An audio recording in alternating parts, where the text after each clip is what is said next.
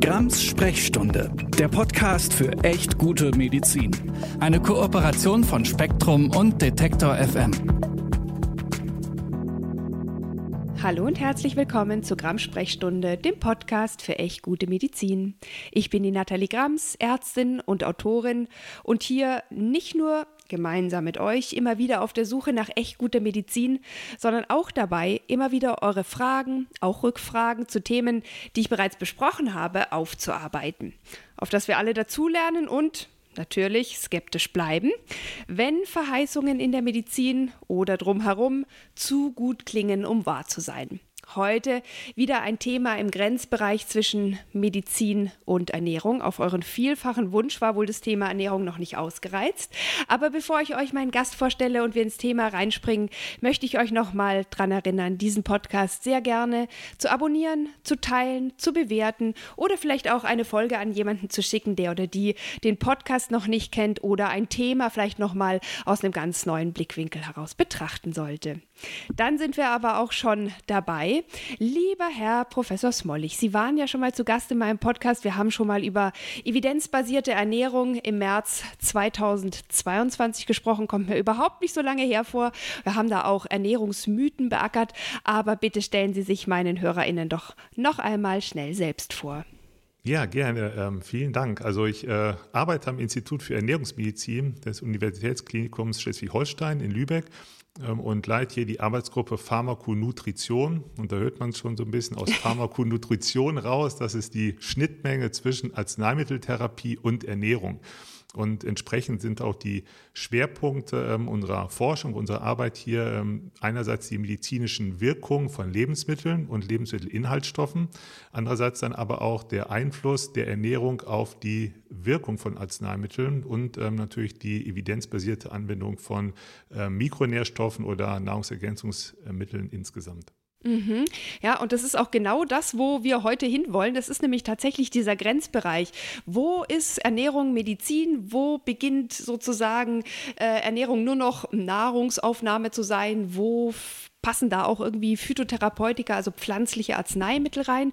Und ähm, bevor wir dazu kommen, ist nämlich keine ganz leichte Frage, die wir da heute vor uns haben und klären wollen, möchte ich euch noch mal sagen, dass der Herr Professor Smollig auch ein sehr, sehr ganz praxisnahes, ganz tolles Buch, eigentlich ein Kochbuch geschrieben hat, nämlich das große Praxisbuch der Ernährungsmedizin. Und das ist echt so ein Kochbuch, das habe ich mir mal gekauft, als ich Sie das erste Mal in den Podcast eingeladen habe. Und ich glaube, Sie haben es mir sogar geschickt. Und das ist echt ein Buch. Es sieht unmöglich aus mittlerweile, weil ich es echt jeden Tag, naja, vielleicht nicht jeden Tag, aber jede Woche auf jeden Fall benutze, weil ich es so sehr dafür schätze, dass erstens natürlich äh, wirklich gute Ernährung drinsteht, aber auch, weil die äh, Rezepte so praxisnah und alltagstauglich sind, dass ich sie sogar mit Vollzeitjob, Podcast und drei Kindern hinbekomme. Insofern große Empfehlung für euch und der Link dazu ist natürlich auch in den Show Notes. Jetzt ist es ja aber so, heute geht es gar nicht so sehr um die Praxis der guten Ernährung auch, da kommen wir am Ende nochmal dazu, sondern um eine theoretische Abgrenzung letztlich von Ernährung, Medizin, Phytotherapie. Und draufgekommen bin ich deswegen, ich erzähle euch die kleine Vorgeschichte. Die letzte gemeinsame Folge mit Ihnen wurde super gut gehört und es gab echt außergewöhnlich viel Lob und auch Dank dafür. Aber es sind auch ein paar Fragen aufgetaucht, die ich jetzt gern mit Ihnen durchgehen würde, auch weil es mich echt selbst sehr interessiert, was Sie da als Experte darauf antworten. Ich habe ja durchaus so einen kleinen Febel für gesunde Ernährung. Und eine Frage war da war, zum Beispiel, und die knüpft auch an eine meiner Folgen zur Phytotherapie und zu Nahrungsergänzungsmitteln an. Die habe ich euch beide auch nochmal in die Shownotes gepackt. Die Frage hat so ungefähr gelautet. Die Folge zur Phytotherapie habe ich so verstanden, dass Pflanzen oder Pflanzenextrakte allein auf keine heilende Wirkung haben. Nur die einzelnen Substanzen auf molekularer Ebene, die dann aus den Heilpflanzen extrahiert werden, können tatsächlich heilen und als Medikamente bezeichnet werden, möchte ich dazu fügen. Was ist denn jetzt aber mit frei verkäuflichen pflanzlichen Mitteln aus der Apotheke, zum Beispiel gegen Erkältungskrankheiten? Woran erkennt man als Laie, ob es sich noch um Ernährung, um Phytotherapie oder schon um echte Medizin handelt. Und ich gebe zu, das ist eine ziemlich heftige Einstiegsfrage, aber Sie sind ja schon erfahrener Podcast-Profi und Experte, erwiesener Experte in diesem Gebiet. Und vielleicht können Sie uns helfen, die Grenze zu ziehen, wenn es denn möglich ist, eine Grenze zu ziehen zwischen Ernährung, Phytotherapie und Medizin. Tja, also da haben Sie schon recht, das ist eine sehr, sehr äh, schwierige und komplexe Frage, ähm, vor allen Dingen, weil es eigentlich ähm, zwei Bereiche der Definition gibt. Das eine ist die juristische Seite und das andere ist natürlich das ähm, medizinisch biologisch-physiologische. Mhm. Und ähm, zwischen diesen ähm, Bereichen, zwischen diesen Realitäten gibt es Überschneidungen, ähm, aber es gibt trotzdem eine relativ willkürlich gesetzte künstliche Grenze, die eben eine rechtliche Grenze ist. Und das kann ich vielleicht mal so gegenüberstellen. Das heißt, wir haben ja Arzneimittel und Lebensmittel.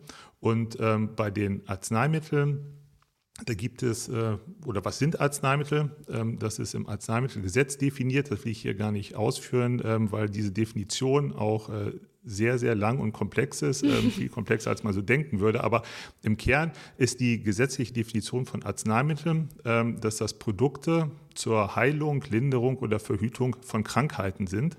Das ist der eine Teil der Definition. Das heißt, es geht auch immer um Krankheiten bei Arzneimitteln. Und der zweite Teil der Definition ist, diese Produkte, diese Arzneimittel haben eine pharmakologische, immunologische oder metabolische Wirkung.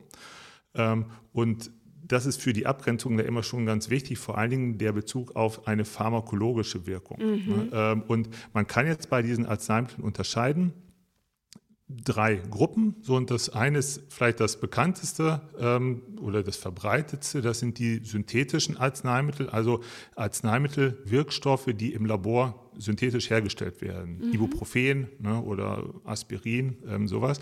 Und dann kommen wir zu den Phytopharmaka. Und auch Phytopharmaka, da steckt ja auch Pharmakon-Arzneimittel drin, sind pflanzliche Arzneimittel.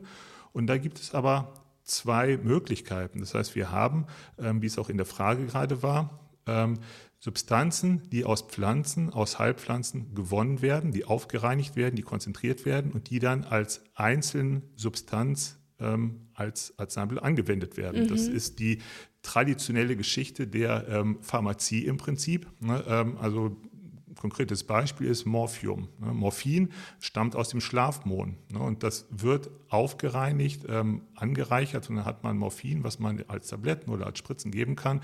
Oder wenn wir an Atropin denken aus den Augentropfen, das kommt aus der Tollkirsche. Ja. Oder auch ähm, in der Chemotherapie, in der Krebstherapie, da gibt es ähm, Paclitaxel, das ist aus der Rinde der pazifischen Eibe gewonnen. Also mhm. das ist der Arzneischatz dieser Heilpflanzen aufgereinigt. Und daneben, neben diesen Einzelsubstanzen, die aus Pflanzen stammen, gibt es aber auch Phytopharmaka, die die Gesamtpflanze enthalten. Also entweder ähm, getrocknet oder als Extrakt ne, irgendwie aufgereinigt, aber eben nicht nur einen einzelnen Inhaltsstoff, sondern die gesamte Pflanze. Und dafür ähm, gibt es auch mehrere Beispiele, die verbreitet sind. Ähm, beispielsweise das Johanniskraut, ne, mhm. was ja ähm, in der Therapie von Depressionen eingesetzt wird, oder ähm, Efeu-Extrakt oder Thymian-Extrakte, die ähm, bei Husten eingesetzt werden oder das Abhusten erleichtern können. Und ähm, auch das, diese Phytopharmaka sind rechtlich gesehen und auch von der Zulassung her Arzneimittel, weil die in klinischen Studien eben nachgewiesen haben, dass sie dieser Definition entsprechen. Also dass sie Krankheiten heilen, lindern oder verhüten können und zwar mit einer pharmakologischen Wirkung. Und daneben, das ist ja der zweite Bereich in der Abgrenzung, gibt es Lebensmittel. Mhm. Und ähm, das ist ja dann unser Kern sozusagen, unser Kern in der Ernährungsmedizin. Auch da ist es so, Lebensmittel ähm, können zwar Krankheiten lindern oder verhüten, aber in Bezug auf die Definition eben über eine physiologische Wirkung. Ne? Mhm. Also nicht über eine pharmakologische Wirkung.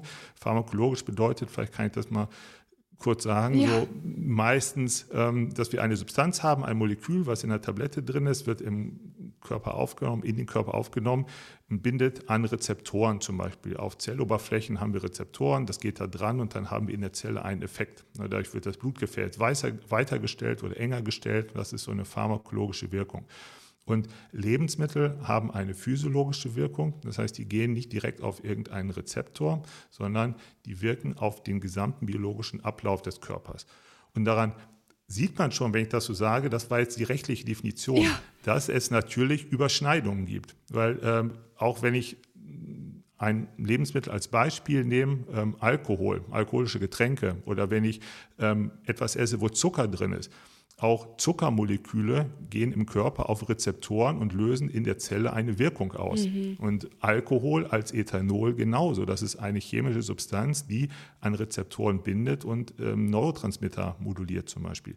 Ähm, nur da sagt man eben traditionell, das ist jetzt die reale Unterscheidung, Lebensmittel, die haben wir sowieso, das ist traditionell konsumiert, das ist eine physiologische Wirkung, dazu gehört auch Zucker und Alkohol und was weiß ich, mhm. ähm, während Arzneimittel eher künstlich sind, also entweder synthetisch hergestellt oder gezielt aus Arzneipflanzen eingesetzt werden. Mhm, so Extra Extrakte dann eigentlich. Genau, also mhm. also das aus den, also wenn man wirklich von pflanzlichen Arzneimitteln spricht, Phytopharmaka, dann sind das diese Extrakte oder getrocknete Gesamtpflanzen. Es gibt auch äh, Heiltees oder so, also zum Beispiel das Johanniskraut. Mhm. Ähm, auch da haben wir keinen Extrakt, ähm, sondern haben wir auch die getrocknete Pflanze ne, oder Efeu-Extrakte. Das wären die Phytopharmaka im engeren Sinne.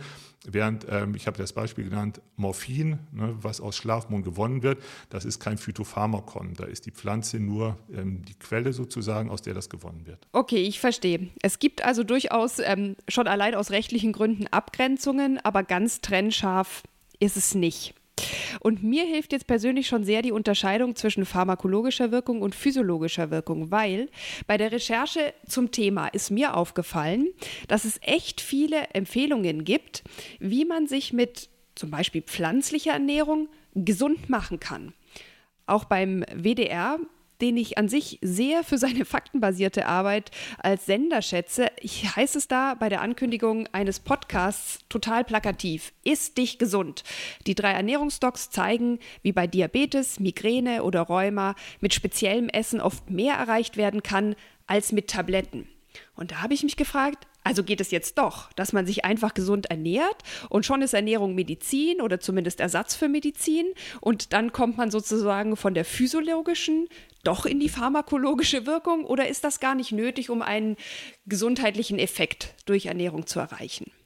Ähm, ja, genau. Also das ist ja also dieser Punkt, dass beides zusammenhängt, dass man das eigentlich in unserem Körper nicht trennen kann, sondern der Rezeptor, der auf einer Zelle ist, ähm, kann aktiviert werden durch eine synthetische Substanz oder durch etwas, was im Lebensmittel natürlicherweise drin ist. Und ähm, das eine wäre ein Arzneimittel, das andere wäre ein Lebensmittel, aber dem Rezeptor auf der Zelle ist das ja egal, ähm, woher diese Substanz kommt. die Wirkung ist entweder physiologisch oder pharmakologisch, aber beides ist der Rezeptor. und diese ja, sag ich mal, Aussagen, mit Ernährung zu heilen. Ähm, die muss man natürlich aus Sicht der Ernährungsmedizin ähm, relativ kritisch sehen, wenn es evidenzbasiert sein soll. Ja. Ähm, da gibt es auch sehr viel Licht und Schatten, sage ich mal halt so.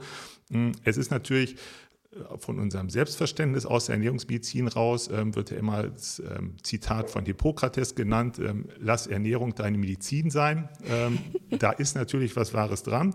Ähm, Hippokrates ist ja auch schon äh, ein paar tausend Jahre da ähm, verstorben. Da gab es ja Medizin so, auch noch nicht so wie heute. Da gab es natürlich auch noch wenig synthetische Arzneimittel und ja. da gab es wenig Medizin wie heute. Genau, also insofern muss man auch das so ein bisschen äh, ja, vorsichtig genießen.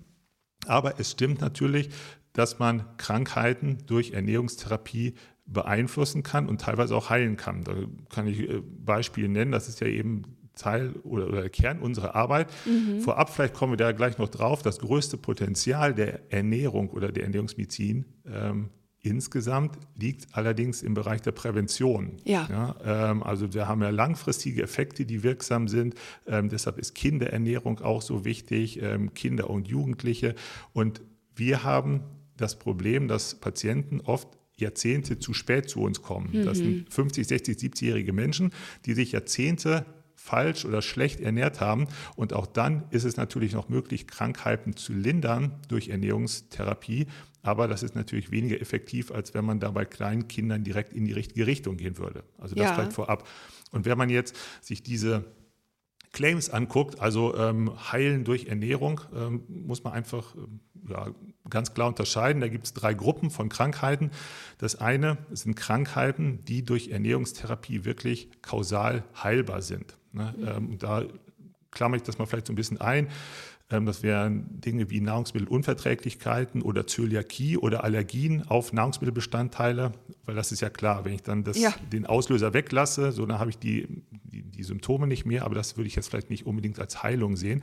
Aber ähm, zum Beispiel äh, Volkskrankheit, nicht alkoholische Fettleber in mhm. Deutschland. Äh, Prävalenz ungefähr ein Drittel der Bevölkerung heute schon.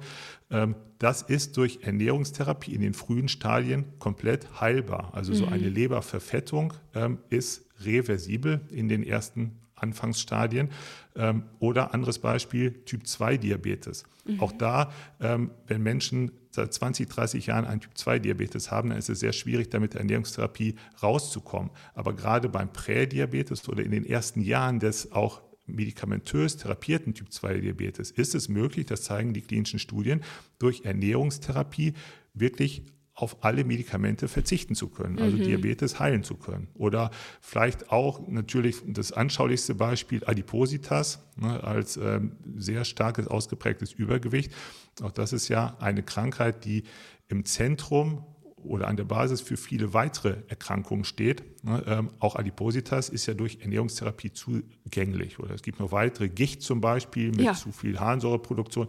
Das sind so Dinge, die wirklich heilbar sind. Daneben gibt es dann ähm, Krankheiten, die durch Ernährungstherapie nicht direkt heilbar sind, aber wesentlich verbesserbar. Und mhm. auch das ist immer schon für die Patienten ein großer Vorteil, weil ähm, auch schon eine ja, Symptomreduktion bedeutet, dass ich zum Beispiel weniger Medikamente einnehmen muss. Ich kann die Dosis reduzieren, vielleicht auch nicht absetzen, aber reduzieren und dadurch habe ich weniger Nebenwirkungen zum Beispiel. Mhm. Und solche Krankheiten, die ähm, verbesserbar sind durch Ernährungstherapie, das sind auch Volkskrankheiten, zum Beispiel Bluthochdruck. Mhm. Ne, ähm, sage ich Stichwort ähm, Kochsalz, ne, ähm, ja. spielt eine ganz große Rolle. Insgesamt die ähm, herzgesunde Ernährung, ne, Bluthochdruck äh, ist zugänglich, die Fettstoffwechselstörung, ähm, aber auch Dinge wie rheumatoide Arthritis als entzündliche Erkrankung, da können wir auch einwirken oder Migräne beispielsweise. Es gibt Patienten mit Migräne, hm, die bestimmte Lebensmittel als Trigger haben. Wenn mhm. wir die ermitteln und weglassen, nimmt die Zahl der Migräne-Tage ab. Oder wir haben ja das große Feld des Reizdarmsyndroms. Auch da, wenn man ähm, differenzierte Diagnostik macht und dann personalisierte Ernährungstherapie anwendet, können die Symptome deutlich verbessert werden. Ja. Und dann gibt es eine dritte Gruppe und das sind Krankheiten, die für Ernährungstherapie eben nicht wirklich zugänglich sind. Und da warne ich dann immer ähm, davor, weil da auch ganz viel unseriöses Marketing gemacht wird.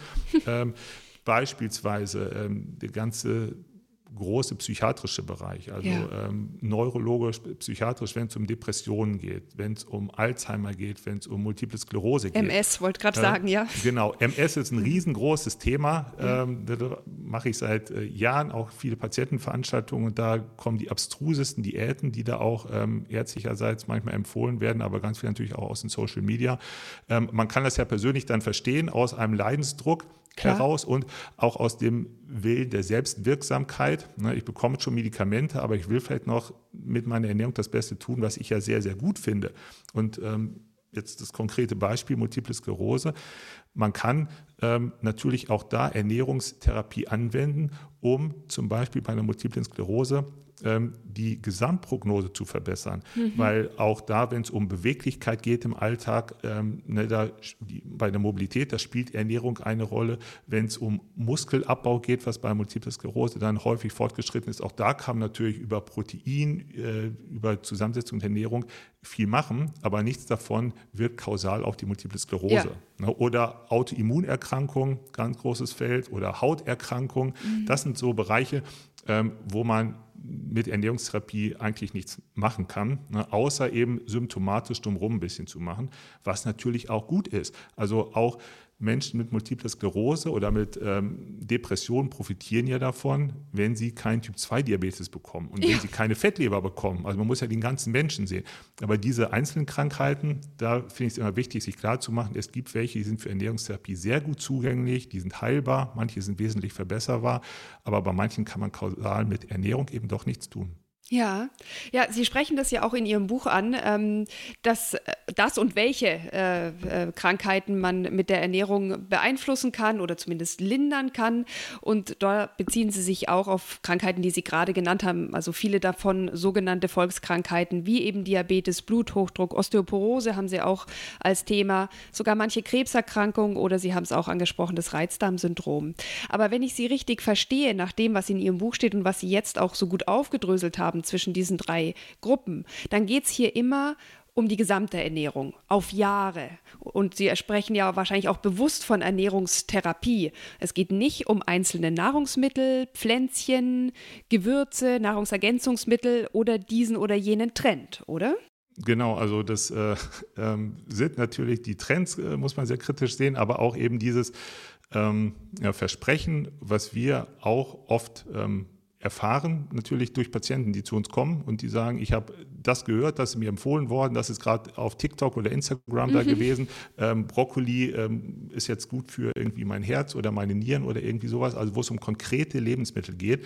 Und da muss man ganz klar sagen, das sind einfach marketinggetriebene Geschichten. Ähm, einzelne Lebensmittel, ähm, sind in der Ernährungstherapie wirklich nur relevant, wo es um Nahrungsmittelallergien oder Unverträglichkeiten mhm. geht. Wenn ich eine Erdnussallergie habe, dann geht es um Erdnüsse. Und wenn ich eine Milcheiweißallergie habe, dann geht es um Milchprodukte.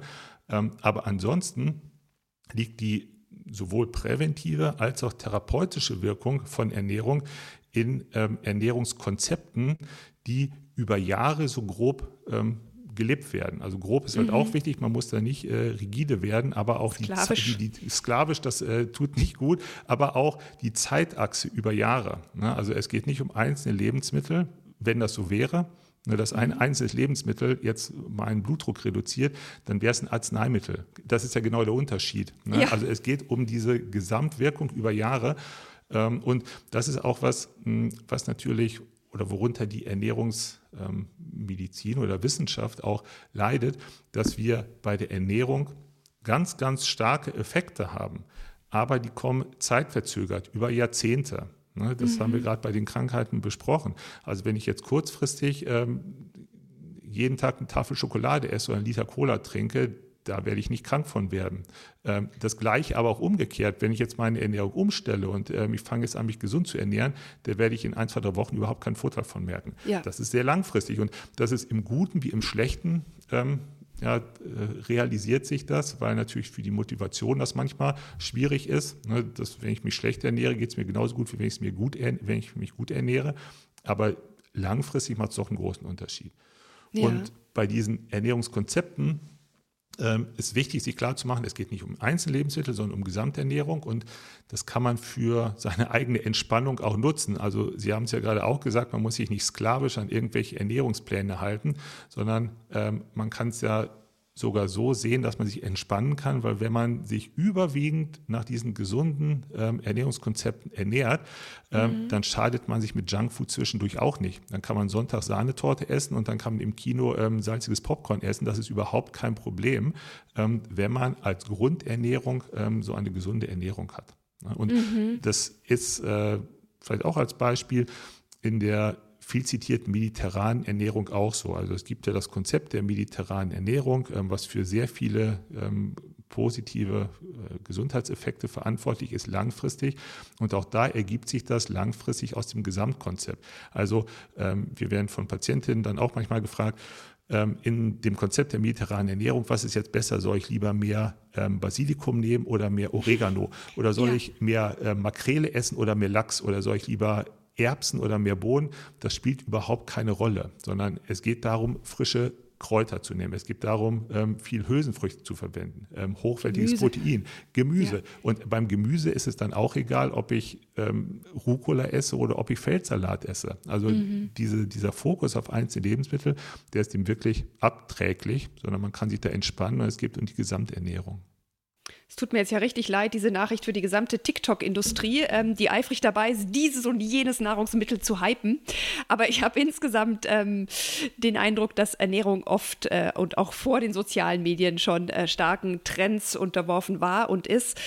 Aber dabei gehen eben diese Basics einer guten und gesunden Ernährung oder auch Ernährungsstrategie recht schnell verloren. Und auch das selber Kochen wird ja gern entweder komplett vernachlässigt oder als ein riesiger Aufwand mit wahnsinnig besonderen Zutaten zelebriert und ist dann auch entsprechend teuer. Wenn Sie es jetzt runterbrechen müssten, und das haben Sie ja auch in unserer ersten gemeinsamen Folge schon getan, was kann man mit Ernährung realistischerweise erreichen? Jetzt mal allen Trends zum Trotz und jeder neuen Studie, die dann durch alle Medien gezogen wird, wo es heißt, Kaffee ist gesund, nein, doch nicht, Rotwein, nein, doch nicht. Also was, was ist sozusagen das, was man wissen muss, um realistischerweise was mit Ernährung zu erreichen? Genau, also man kann sich schon mal merken, Trends äh, kann man vernachlässigen, äh, denn diese Grundprinzipien gesunde Ernährung, die bleiben gleich. Ne? Und das ist ähm, ein Grundprinzip ist, äh, Exzesse zu vermeiden. Ne? Also auch da wieder grüner Tee ist gesund, aber nicht drei Liter am Tag. Und Leinsamen sind gesund, aber nicht, wenn ich mich nur von Leinsamen ernähre. Also wir sehen das oft, dass gesunde Lebensmittel dadurch äh, weniger gesund werden, dass sie im Exzess konsumiert werden. Kalorienüberschuss vermeiden ähm, ist was ganz Zentrales. Äh, und das kann auf verschiedene Wege erreicht werden. Der eine macht lieber Low Fat und der andere Low Carb und der andere gemischt und der andere macht mehr Sport stattdessen und so. Also zentral Kalorienüberschuss und dann eben die Grundlagen der gesunden Ernährung, äh, pflanzenbasiert und nährstoffdicht und abwechslungsreich und vollwertig. So. Aber die Frage, was man damit erreichen kann, ähm, in dieser Prävention mit so einer vollwertigen Ernährung, muss ich sagen, das ist halt schon sehr viel. Ne? Ähm, mhm. Also wenn wir über die Prävention sprechen, vielleicht nochmal so als konkrete Zahl auch, es ist in Deutschland so, dass ungefähr 80 Prozent der hausärztlichen Diagnosen ernährungsmitbedingte Krankheiten sind. Mhm. Wir haben die gerade genannt, diese Volkskrankheiten. Ne? Und auch ähm, bei uns äh, zwei Drittel aller Todesfälle ähm, sind durch die sogenannten nicht übertragbaren Krankheiten vermittelt. Das ist Adipositas, Herz-Kreislauf-Erkrankungen, Diabetes und Krebs. Ähm, und das sind ja genau Erkrankungen, die durch Ernährungsprävention sehr gut ähm, zugänglich sind. Also selbst ich habe Krebs gesagt, das ist ja auch immer so ein ähm, schwieriges Thema oft. Einer ein ganz wichtiger ähm, Faktor für die Krebsentstehung ist oder Risikofaktor ist Adipositas. Ja. Adipositas erhöht das Risiko für sehr, sehr viele Krebsarten. Das ist keine Pseudomedizin, das ist wirklich, kann man auch ähm, pathophysiologisch so zeigen, das ist sehr, sehr gut belegt. Das heißt, Adipositas-Prävention ist gleichzeitig auch Krebsprävention. Dadurch kann ich mein Krebsrisiko ähm, signifikant reduzieren. Mhm. Ähm, also insofern, da kann man mit äh, Prävention schon viel machen. Ähm, und Ergänzend vielleicht ein Hinweis auf äh, WHO-Daten, die gibt es auch äh, für ähm, Deutschland. Ne, ähm, da zeigt sie, dass kein anderer Faktor so stark verantwortlich ist für den Verlust an gesunden Lebensjahren wie schlechte Ernährung. Mhm. Und diese WHO-Daten zeigen zum Beispiel, auf, auf ein Menschenleben gesehen, ob ich mich gut oder schlecht ernähre, macht 10 bis 12 Jahre Lebenserwartung aus. Und das ist halt nicht irgendwie vernachlässigbar. Also die meisten Menschen würden sagen, zehn Jahre länger gesund leben oder nicht, ähm, das ist egal, sondern die meisten hätten das schon gerne. Ja. Und da ist eben die Ernährung ein ganz, ganz wichtiger Baustein. Also das kann man erreichen. Bei der Therapie haben wir gerade drüber gesprochen. Auch da kann man sehr viel erreichen, wenn man sich bestimmte Krankheiten anschaut. Bestimmte Krankheiten sind durch Ernährungstherapie komplett heilbar. Ne? Andere sind zumindest ähm, wesentlich verbesserbar. Und bei den Dritten schadet es nicht, wenn man sich trotzdem gut ernährt. Und bei den Dritten, äh, genau, also wenn man jetzt, hatte ich auch gerade das Beispiel gesagt, wenn man eine Depression hat und sich dann gesund ernährt, ähm, dann verbessert das die Depression nicht, aber man verhindert dann vielleicht einen Herzinfarkt oder Schlaganfall. Mhm. Und auch da ist natürlich ein Vorteil, würde ich sehen. Ja, durchaus. Ja, ich bin dann äh, wirklich immer so erstaunt, weil wir ja hier auch immer auf der Suche nach echt guter Medizin sind und das ist ja schon wirklich ein richtig krasser Faktor, die gute Ernährung. Aber ich habe oft den Eindruck, dass über Ernährung überhaupt nicht nachgedacht wird, wenn ich auch sehe, so jetzt im Urlaub oder auch wenn ich sehe, was vor und hinter mir auf dem Kassenband liegt, auf dem Supermarkt, dann habe ich die Sorge, dass über das Prophylaxe-Potenzial, auch das Sie erwähnt haben von der Ernährung, ähm, gerade auch was die erwähnten Volkskrankheiten angeht, ähm, nicht nachgedacht wird. Dass es manchmal sogar wieder besseren Wissens ignoriert wird. Und dann später ärgert man sich über schlechte Ärztinnen, die immer nur Tabletten verschreiben und den Rat zu den lebensverändernden Maßnahmen überhört hört man geflissentlich oder man hat ihn vielleicht auch gar nicht bekommen, das muss ich fairerweise auch zugeben.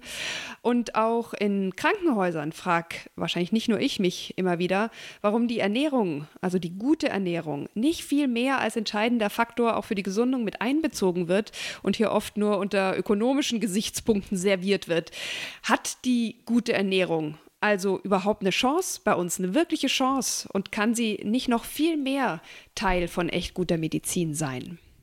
Tja, also das sind natürlich jetzt Bitte sagen Punkte. Sie ja. ja, das kann die Ernährung auf jeden Fall, äh, aber äh, der Weg dahin ist sehr, sehr schwierig.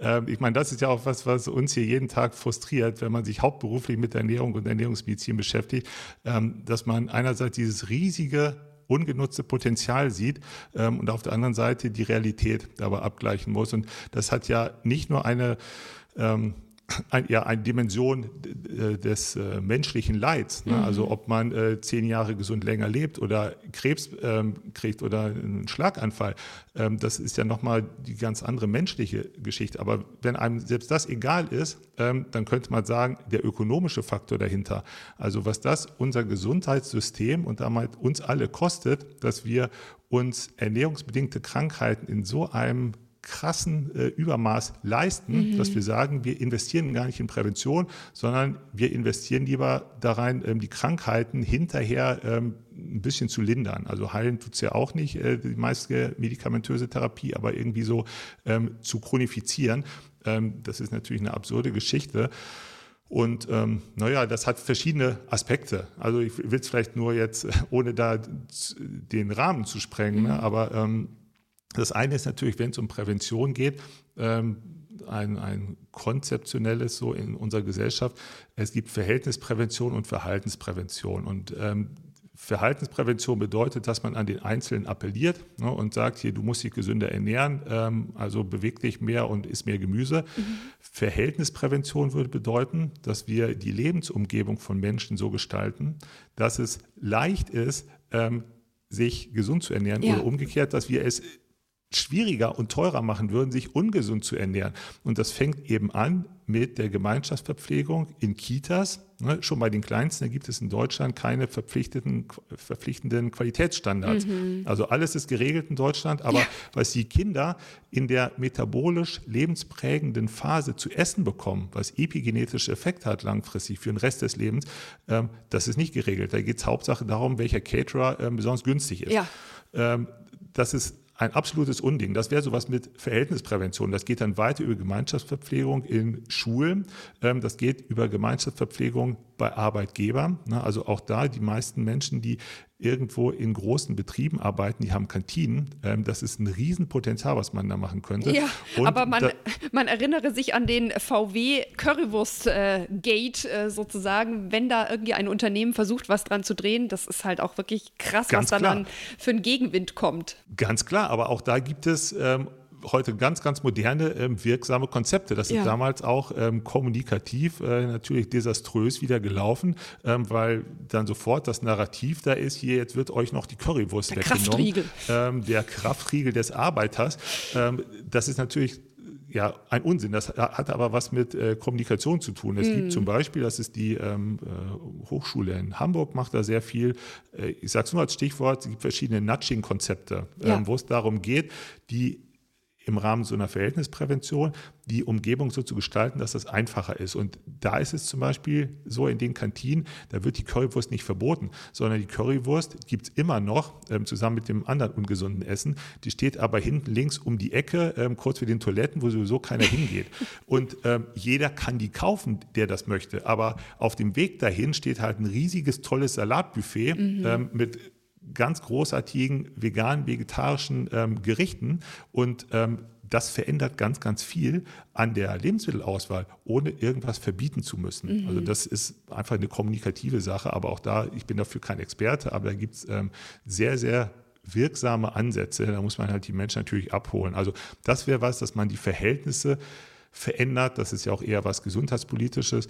Dann haben wir ähm, natürlich, damit da gute Ernährung Teil der Medizin sein kann, ja auch ein strukturelles Problem im Gesundheitssystem, dass wir die Fokussierung auf Therapie haben und eben nicht auf der Prävention. Ja. Also ähm, auch in den jetzt medizinischen Leitlinien für Diabetes, Diabetes mellitus Typ 2, da steht immer als Basis ähm, Lifestyle-Modifikation, genau. Bewegung und Ernährung. So, aber in den bestehenden Strukturen ähm, kann das natürlich keine Hausärztin realisieren. Also kann natürlich sagen, ja, bevor ich jetzt mit Metformin anfange, ähm, würde ich mal in ihre Ernährung gehen, aber das kann die Hausärztin ja nicht, damit es wirksam ist, über Wochen begleiten, mhm. diese Ernährungstherapie, diese Lebensstilveränderung. Ja. Ähm, na, und das bringt mich dann zum nächsten Punkt.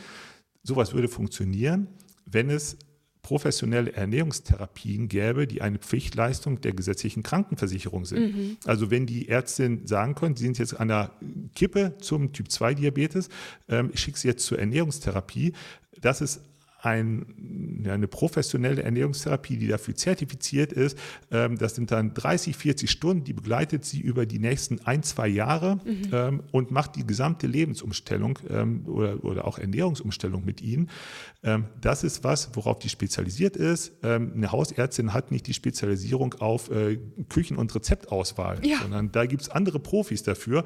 Und das wäre natürlich teuer, so eine professionelle Ernährungstherapie. Aber wenn dadurch 30, 40 Jahre hinterher ähm, dauerhaft äh, nicht nur Diabetes-Medikation eingespart würde, sondern die Komplikationen, die teuren Komplikationen vom Typ-2-Diabetes, ähm, das würde sich auf jeden Fall rechnen. Aber das ist eben nicht das Konzept unseres Gesundheitssystems, sondern hier ist der Fokus auf dem Kranken und nicht auf der Prävention. Mhm. Und das zieht sich natürlich durch. Also auch im Medizinstudium haben wir ja bis heute kein Fach Ernährungsmedizin. Ja. Ne, ähm, das spiegelt ja das Beispiel jetzt auch hausärztlich Typ 2 Diabetes halt so wider. Ähm, da wird natürlich gelehrt ähm, an die Medizinstudierenden Typ 2 Diabetes, welche vielfältigen medikamentösen Optionen das da gibt. Und natürlich ja. wird da auch mal erwähnt, ja, es hat vielleicht was mit Ernährung und Zuckerstoffwechsel zu tun, aber ähm, der Fokus ist natürlich auf der Arzneimitteltherapie. Und ähm, jetzt, wenn wir uns noch mal klar machen, die Masse der Krankheiten bei uns sind ernährungsmitbedingt, dann ist das eigentlich ein Unding, dass es im Medizinstudium keinen Stellenwert hat. Ähm, und naja, auch die Patientinnen und äh, Patienten haben da eine gewisse Rolle. Ne? Ähm, das, ich will jetzt auch immer kein ähm, Kollegenbashing hier betreiben, ne? ja. ähm, aber auch viele Patientinnen Patienten mit Adipositas, die nehmen lieber eine Tablette oder eine Spritze, als jetzt das ganze Leben umkrempeln zu müssen, weil der Mensch ist ein Gewohnheitstier und wenn ich mich 40, 50, 60 Jahre so ernährt habe, mein Partner ernährt sich vielleicht auch so, ich kann nicht mein Leben so umkrempeln, dafür sind wir ähm, psychologisch gar nicht so gemacht in aller mhm. Regel. Da ist es einfacher zu sagen, ich mache weiter wie bisher, ich schluck stattdessen eine Tablette. Und vielleicht das letzte. Oder nehme eine Spritze. Oder ich nehme eine Spritze, jetzt ist jetzt ganz aktuell, genau. Also da ist die Schwelle vielleicht noch ein bisschen höher, ne, aber äh, trotzdem. Ne, und vielleicht der letzte Punkt, ne, hatten Sie auch gesagt, das Krankenhaus. Auch da ist äh, Deutschland wirklich im internationalen Vergleich sehr, sehr schlecht. Ähm, ich kenne das auch, dass da gesagt wird, also Stichwort Krankenhausessen, wir sind hier ein Krankenhaus und kein Hotel. Ne? Ähm, die mhm. Menschen sind hier, damit sie operiert werden, nicht damit sie sich hier irgendwie satt essen können, damit das Essen lecker ist. Das ist ähm, ein Konzept so aus den 1920er Jahren irgendwie. Wir wissen heute aus sehr, sehr guten Daten, dass die Ernährung im Krankenhaus, ähm, dass die Mahlzeiten im Krankenhaus ganz starke Effekte auf den Heilungsprozess haben. Ja. Ähm, das ist mhm. nicht nur Wellness für die Psyche, also selbst da könnte man drüber sprechen, ob das nicht vielleicht sinnvoll wäre, den Menschen psychisch in dieser Krankenhaussituation was Gutes zu tun. Aber wenn man das alles ausklammert und sagt, wir gucken uns nur die harten Sachen an, ähm, durch Ernährung durch richtige Lebensmittelzusammensetzung im Krankenhaus kann man ähm, perioperativ rund um Operation ähm, die Komplikationen reduzieren. Man kann Wundheilungsstörungen ähm, deutlich verbessern oder verhindern. Oder ähm, als eine Studie, die nochmal gezeigt hat, ganz äh, beeindruckend, das war die Effort-Studie aus der Schweiz. Ähm, da war es so, dass Krankenhauspatienten eine durch alle Fachrichtungen durch ähm, entweder das Standardessen bekommen haben oder die haben eine ähm, individuelle Ernährungsberatung bekommen, woraufhin dann die Ernährung angepasst wurde. Also eiweißreicher mhm. oder kohlenhydratreicher, energiereicher oder nährstoffangereichert, was auch immer, aber individuell. Und in dieser Effort-Studie konnte gezeigt werden, dass, dass durch diese Ernährung im Krankenhaus, wenn man die individuell macht, die Mortalität signifikant gesenkt werden konnte. Ne? Und zwar ja. mit einer Effektstärke, das schaffen Beta-Blocker nicht. Ne? Also das waren wirklich ganz beeindruckende Daten. Ähm, und das ist natürlich was, wo man sagen muss, ähm, wenn wir sagen, die Patienten im Krankenhaus, Hauptsache, die verhungern nicht, ist irgendwie das falsche Konzept. Ne? Ja, ich habe euch da, wenn ihr mehr wissen wollt, auch von MedWatch noch einen sehr tollen Artikel in die Shownotes gepackt, wie wirklich auch Krankenhausessen ähm, die Heilungschancen minimiert. Und da ist auch von dieser Studie die Rede, die Sie gerade erwähnt haben. Aber irgendwie, wir müssen leider langsam zum Ende der Folge kommen, obwohl wahrscheinlich eine halbe Stunde wie immer nicht ausreicht, um es auch nur im Ansatz zu besprechen, was hier wichtig ist. Ich glaube, ein paar Punkte haben wir ja doch gemacht. Ähm, wenn ich es noch mal zusammenfassen kann, dann ist, glaube ich, es gibt Chancen, Ernährung für echt gute Medizin zu nutzen, vor allem im Hinblick auf die Prophylaxe, aber auch auf die im Hinblick auf die Beeinflussung einzelner Erkrankungen. Dann ist es aber immer ein Ernährungsgesamtkonzept. Es ist nie das eine Medikament oder das eine Nahrungsergänzungsmittel, Gewürz oder Pflänzchen. Die Abgrenzung zur Phytotherapie und zur pharmakologischen äh, Wirkung von Nahrungsmitteln haben sie gemacht. Und es gibt durchaus ganz viele Möglichkeiten für uns alle, Ernährung ernster zu nehmen, gute Ernährung auch zu leben und wirklich in den Alltag zu integrieren, vielleicht auch mehr noch in den medizinischen Alltag. Aber vielleicht habe ich irgendwas vergessen, Herr Professor Smollig. Sie ergänzen mich und haben damit dann auch das Abschlusswort. Ja, also ich freue mich, wenn Ernährung einen äh, höheren Stellenwert im Alltag bekommt und zwar ähm, für die eigene Gesundheit, für das eigene Wohlbefinden. Und wenn man das rational betrachtet, hat man genug Gründe dafür. Das heißt, man muss nicht jeden Trend mitmachen, man muss nicht jedes gehypte Lebensmittel mitmachen. Ähm, das geht in die falsche Richtung. Man sollte trotzdem nicht vergessen, durch die langfristigen gesunden ähm, Ernährungskonzepte kann man sehr, sehr viel für seine eigene ähm, Gesundheit tun.